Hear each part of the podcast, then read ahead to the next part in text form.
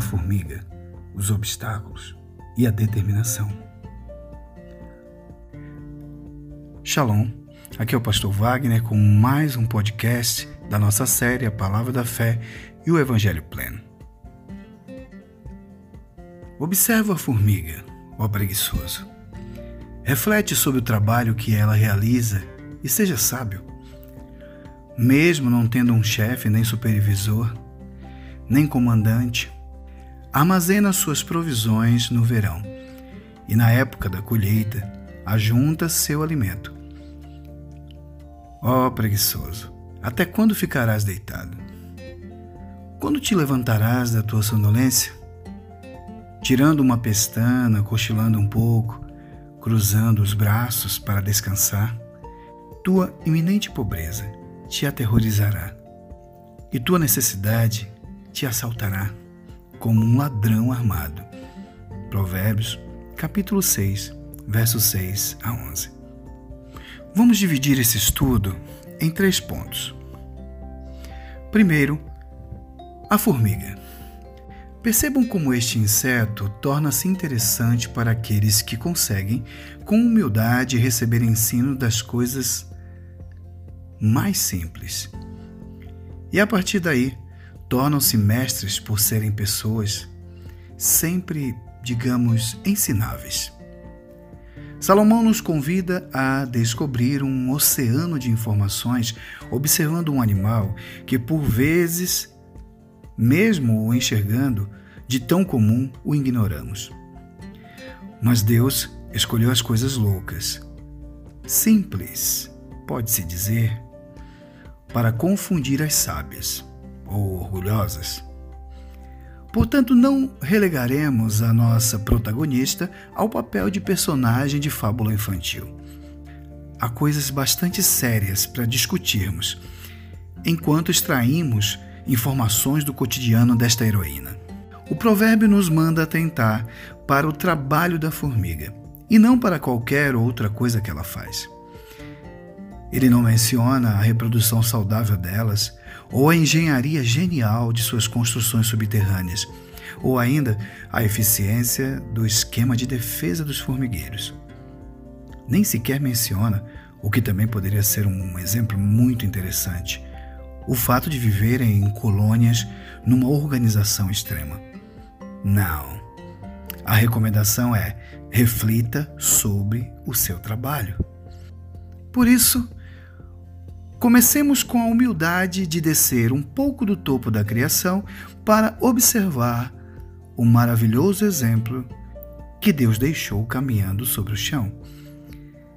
Depois paramos e observamos, deixando de lado o já vi isso antes, tendo um coração sempre pronto para ser ensinado, pois o resultado disso é se tornar sábio. Segundo ponto, os obstáculos. Todos os dias, enquanto o clima estiver dando chance, a formiga sai em grandes grupos para localizar e trazer comida para a colônia. Ao fazer isso, empreende uma verdadeira aventura de vida ou morte, porém segue o seu propósito sem que ninguém, muito menos a rainha, saia do formigueiro e a incentive ou ameace para que termine o seu trabalho com sucesso. Não. Ela já tem toda a motivação de que precisa.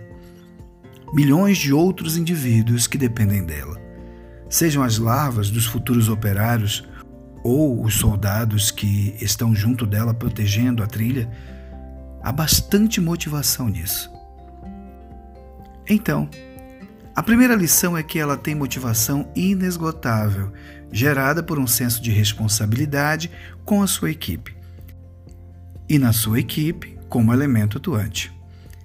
Precisamos aprender que não vivemos exclusivamente para nós mesmos e que esta é a melhor maneira de demonstrarmos ser parecidos com o nosso Pai que está no céu.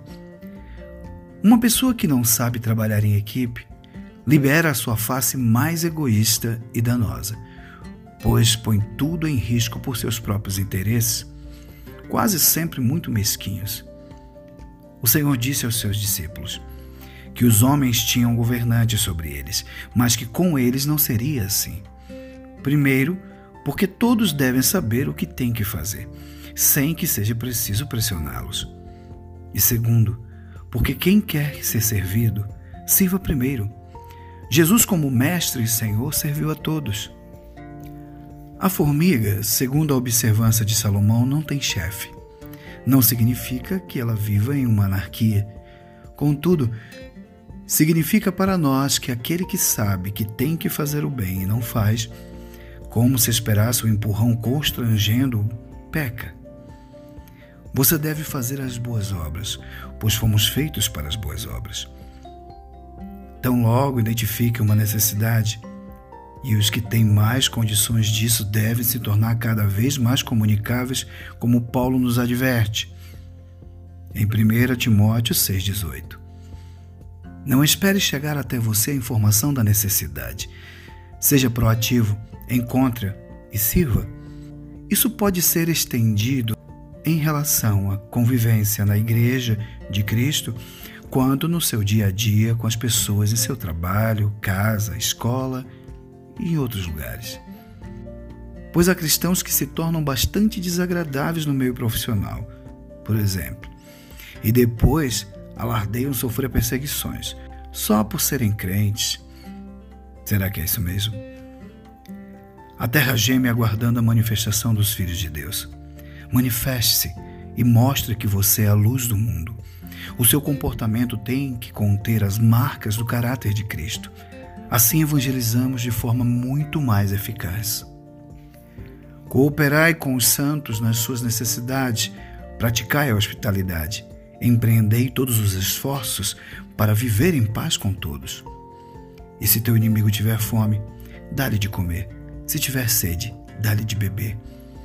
Porquanto, agindo assim, amontoarás brasas vivas sobre a cabeça dele. Jamais te entregues ao mal, Jamais te entregues ao mal como vencido, mas vence o mal com o bem. Romanos, capítulo 12, verso 13, 18, 20 e 21. Sendo assim, enquanto temos oportunidade, façamos o bem a todos, principalmente aos da família da fé. Quanto ao restante, ninguém tem autoridade para questionar-me pois trago em meu próprio corpo as marcas de que pertenço a Jesus. Gálatas, capítulo 6, verso 10 e 17. Terceiro ponto: a determinação. Em se tratando de comunicação, as formigas nos ensinam muito mesmo. Vejam, elas não se comunicam por sons, não existe um idioma entre elas. Porém, existe de fato uma linguagem. As batedoras são as primeiras a se aventurarem no território e sofrem com todo tipo de ataque, afinal, tudo para elas é sempre gigante. Mas essa guerreira tem uma missão e irá cumpri-la. À medida que avança no terreno inóspito, mas que deve ter uma promessa de fartura. Parece até uma narração da conquista da terra prometida. E se distancia do seu lugar de conforto e é isto mesmo, uma conquista diária, longe do comodismo. Exige fé e determinação. Jesus disse: Basta cada dia o seu mal. Não será preciso acrescentar mais nada. Sabíamos desde o início que empreenderíamos esta jornada como as formigas, com esforço. Então vamos em frente. Mas voltando à comunicação das formigas, estas falam por liberação de feromônios substâncias que, com as suas tonalidades de cheiros, assim expressam os perfumistas, aromas têm tons. Trazem informações precisas para demarcar um território e afugentar invasores, ou para indicar o caminho da comida, da vitória, da prosperidade. Para todo o formigueiro. E logo atrás, sem errar o caminho, vêm as outras, entre elas operárias e soldados Uns trabalham, outros protegem, como missionários e intercessores. Mas a verdade é que não é preciso nada mais para que todas já saibam o que têm que fazer. E mesmo enfrentando perigos, lutam para armazenar o máximo possível de comida no seu depósito. Assim, quando chegam os dias de deserto, de chuvas e o inverno, há bastante alimento para sobreviver às adversidades. Por isso, Salomão adverte que o preguiçoso, que também é orgulhoso, deve atentar e refletir sobre isso. Se ele não saber abrir caminho indo contra os obstáculos, então que procure se comunicar e saber o caminho que outros fizeram. Porém, será preciso deixar de lado a arrogância e com humildade trabalhar, talvez pela primeira vez em equipe. Como num corpo. Se importando também com os outros, pois a comida é para todos. Fazendo assim, certamente haverá um bom futuro para este indivíduo. E mesmo em dias maus, não retrocederá, porque já terá algum depósito para o seu sustento. E até mesmo sustentar os outros que ainda não estão aprendendo o caminho da busca por alimento. E eu digo alimento espiritual. Contudo, não é assim que ocorre entre vós. Ao contrário, quem desejar tornar-se importante entre vós deverá ser servo. E quem ambicionar ser o primeiro entre vós, que se disponha a ser o escravo de todos. Porquanto, nem mesmo o Filho do Homem veio para ser servido, mas para servir e dar a sua vida em resgate por muitos.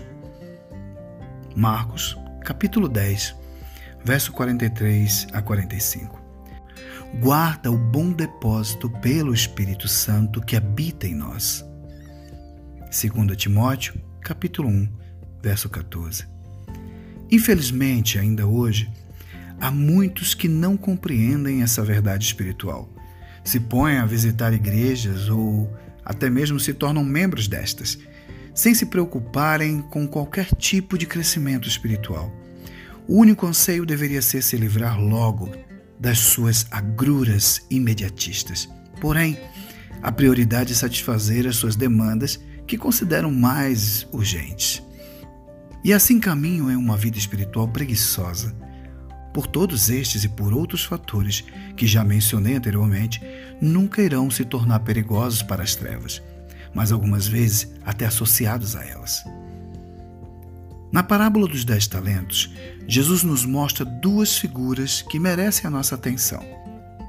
Primeiro, a do Senhor que confia aos seus servos, segundo o nível de confiança alcançado por cada um, talentos, dinheiro mesmo, para o trabalho enquanto este Senhor estivesse fora.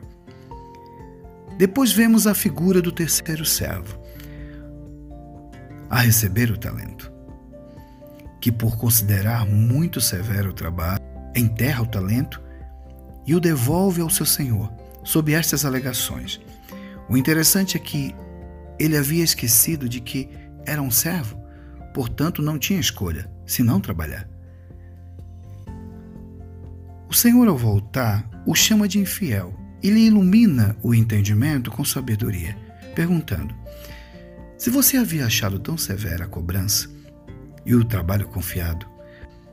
Por que não procurou aqueles que já conheciam o caminho de granjear, para que assim houvesse um ganho real do que eu havia dado como capital de trabalho? Os banqueiros são especialistas em negociar aquela espécie de elemento, pois para cada especialista se tem um mestre. Não é preciso muito esforço para perceber que este indivíduo se identifica muito com o citado por Salomão na nossa primeira leitura. Alguém que não quer trabalhar, sob a alegação de não saber como fazer, e mesmo tendo quem esteja disposto a ensiná-lo, não o faz. Pode ser chamado de preguiçoso. E a sua ruína virá quando menos espera, como um verdadeiro ladrão Seja para a vida secular ou espiritual, o princípio é o mesmo. Chegando finalmente, o que tinha recebido apenas um talento, explicou: Senhor, eu te conheço, sei que és um homem severo e que colhe onde não plantou e ajunta onde não semeou. Por isso tive receio e escondi no chão o teu talento. Aqui está. Toma de volta o que é teu, o que te pertence. Sentenciou-lhe, porém, o Senhor: Servo mau e negligente, Sabias que colho onde não plantei e ajunto onde não semeei? Então, por isso, ao menos devia ter investido meu talento com os banqueiros, para que quando eu retornasse, o recebesse de volta, mais os juros. Mateus, capítulo 25, verso 24 a 27. Portanto, algumas vezes o aprendizado virá em forma severa de disciplina, o que não será nada prazeroso no primeiro momento. Todavia, produzirá um fruto de justiça. Justos dão fruto de justiça. Então, ajunte-se a caminhar e siga o bom perfume de Cristo. Aprenda com os que Deus enviou para a sua vida.